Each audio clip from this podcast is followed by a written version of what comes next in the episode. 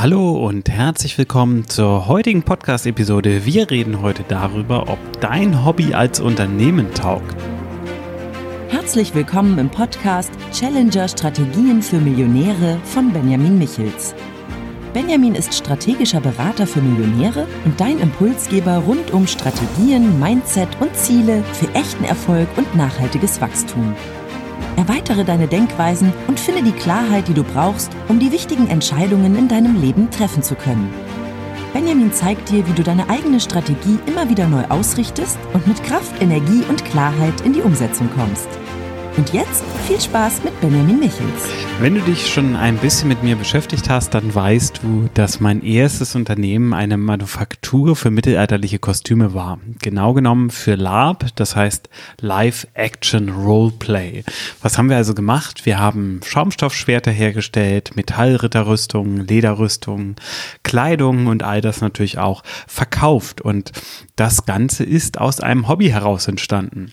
Ich habe damals zusammen mit meinem Bruder erstmal nur eingekauft und verkauft. Wir hatten im Keller wir haben bei unserem Vater im Haus gewohnt, wir hatten im Keller ein Regal und aus diesem Regal heraus haben wir Ware verkauft und das Ganze habe ich Stück für Stück zu einem Unternehmen aufgebaut und dann auch Stück für Stück eine Manufaktur draus gemacht, bis wir dann irgendwann auf gut 500 Quadratmeter produziert haben, Produktionsteam hatten, unterschiedliche Produktionsbereiche und das eine ganz schöne Maschinerie irgendwann war.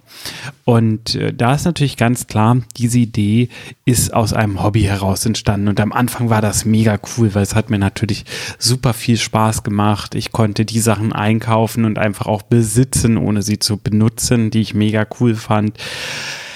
Das hat sich aber im Laufe der Zeit dann doch ein bisschen gedreht und genau genommen so stark gedreht, dass ich es irgendwann richtig ätzend fand. Also man muss jetzt dazu sagen, wir sind mit dem Unternehmen super stark gewachsen. Wir sind jedes Jahr um ein, 200 Prozent gewachsen. Und ähm, das hat mich immer wieder auch an den Rand meiner Leistungsfähigkeit geführt. Das hat immer wieder dafür gesorgt, dass ich nicht mehr konnte. Irgendwann hat, muss man auch ganz klar sagen, irgendwann dann zum totalen Zusammenbruch geführt, noch mit anderen Unternehmen, die ich zu dieser Zeit hatte. Also war irgendwann die Belastung einfach zu groß. Und es hatte noch was, was ich persönlich super ätzend fand die Saison war immer im Sommer und das heißt, ich habe im Sommer von 7 bis 19 Uhr in der Produktionshalle gestanden. Und ähm, das ist etwas, was mir überhaupt nicht gut getan hat. Und da habe ich aber auch eine ganz große Sache gelernt, nämlich antizyklisches Arbeiten. Was heißt das? Ich habe ähm, ab einem bestimmten Zeitpunkt, ich habe zuerst natürlich die Sachen selbst hergestellt, irgendwann habe ich dann die Produktionsleitung gemacht, irgendwann habe ich die Produktionsleitung abgegeben, dann haben wir uns in der GmbH umgewandelt und ich habe nur noch die Geschäftsführung gemacht. Und das Spannende ist, in der Geschäftsführung und ähm, dann auch in gewissen Einkaufsparts und ähnlichen und im Projektmanagement arbeitet man antizyklisch, jedenfalls in dem Bereich zur Produktion. Das heißt, damit die Produktion im Mai richtig gut loslegen kann mit Arbeiten, also das Volumen nochmal deutlich erhöht, weitere Mitarbeiter da hat, äh, die Schichtzeiten höher sind, muss natürlich ein bisschen was vorbereitet werden. Und das ist bei mir im ja, Februar und März passiert. Das heißt, ich hatte im Februar und März richtig hart viel zu tun. Und ab Mai, Juni, Juli ging das dann bei mir eigentlich deutlich runter. Aber jetzt ist folgender Fakt eingetreten. Das Produktionsteam hatte natürlich ab Mai richtig viel zu tun. Und das fühlt sich ja echt schlecht an, wenn man dann sein Produktionsteam nicht unterstützt. Und das heißt, obwohl es gar nicht nötig gewesen wäre, habe ich dann ewig lange noch mit in der Produktionshalle gehangen, habe noch andere Sachen gemacht, weil ich halt die Moral nicht gefährden wollte. Und das ist etwas, wo ich heute schlauer bin. Heute würde ich den Mitarbeitern diesen Antizyklus bewusst machen und ihnen auch einfach klar machen, dass ich in dieser ersten Zeit oder die Person, die das macht, in dieser ersten Zeit sehr viel zu tun hat. Aber wenn die Produktion dann viel zu tun hat, die andere Person halt nicht mehr so viel zu tun hat.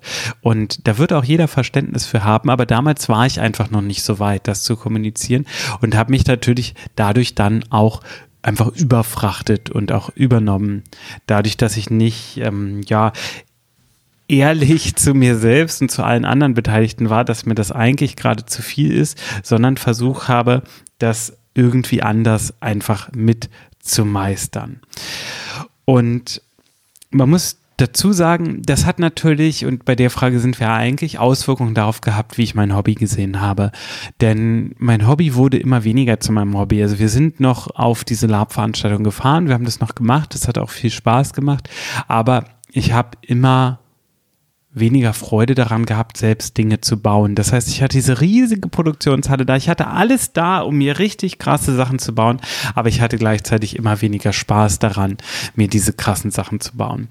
Und das bedeutet im Endeffekt im Rückschluss, wenn du mit deinem Unternehmen dann nicht mehr in Waage bist, kann es sein, dass du dir damit dein Hobby kaputt machst. Kann sein, muss nicht. Ich habe auch Klienten, gerade zum Beispiel ähm, jemanden im Reitbereich gehabt, die hat Reiten natürlich auch als Hobby. Sie trainiert andere Reiter und sie macht sich ihr Hobby damit nicht kaputt, sondern macht es sich im Grunde noch besser. Aber muss ich natürlich fragen, bist du die richtige Person dafür? Bist du die richtige Person dafür, auch deinem Hobby ja, 40 Stunden die Woche nachzugehen.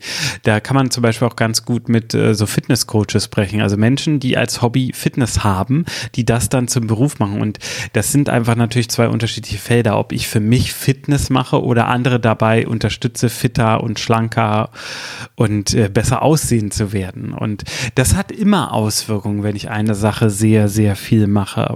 Und deswegen muss ich mich dann auch deutlich fragen, könnte das vielleicht zu viel sein? Auf der anderen Seite Seite steckt eine ganz gute Sache drin und das ist Passion.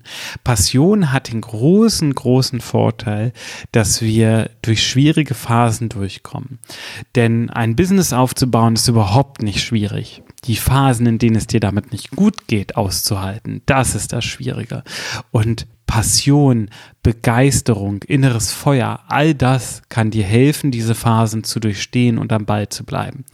Aber das hast du nicht bei jeder Idee, sondern nur bei denen, die dich auch innerlich berühren. Und das wird mit deinem Hobby höchstwahrscheinlich so sein, sonst hättest du es nicht als Hobby. Und ich sage immer, ich habe eigentlich gar keine Hobbys mehr. Das stimmt aber nicht. Unternehmensaufbau ist ein Hobby von mir und ähm, das mache ich mega gerne, ist aber auch gleichzeitig meine Arbeit und dementsprechend lebe ich dieses Hobby und das mache ich seit vielen, vielen Jahren jetzt und ähm, breche das auch nicht ab und halte auch wirklich schwere Phasen immer wieder durch Warum? Weil ich die Passion darin habe, weil ich mich dafür begeistere, weil ich dafür brenne. Und das ist natürlich auch das, was meine Klienten dann merken und wo ich ihnen helfe, genau das nämlich auch zu machen, nämlich durchzuhalten. Aber das geht halt nur, wenn man dann auch dafür brennt. Und deswegen ist mein ganz großer Appell an dich, wenn du überlegst, nochmal was zu gründen oder überhaupt erstmalig was zu gründen und das aus dem Hobby heraus machst, dann frag dich, willst du dieses Hobby wirklich dauerhaft in dieser Intensität machen? Ist im Grunde genommen wie mit einem Partner oder einer Partnerin zusammenziehen. Nicht jeder Mensch, in den du dich verliebt hast, eignet dazu, äh, eignet sich dazu, mit ihm oder ihr zusammenzuwohnen. Es gibt auch Beziehungen, die funktionieren nicht mehr, wenn man zusammen wohnt. Und genau das kannst du dich im Grunde genommen dann auch bei deinem Hobby-Beruf fragen eignet sich das.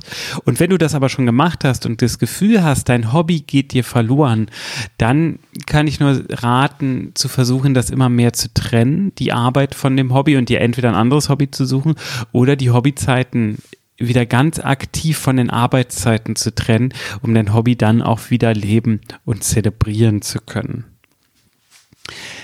Ich hoffe, der kleine Impuls heute hat dir gefallen, hat dich ein bisschen im Denken weitergebracht. Wenn dich mehr Geschichten auch aus meiner Vergangenheit interessieren, dann schreib mir das gerne an podcast.benjamin-michels.de oder geh auf benjamin-michels.de und kontaktiere mich über eine andere Quelle.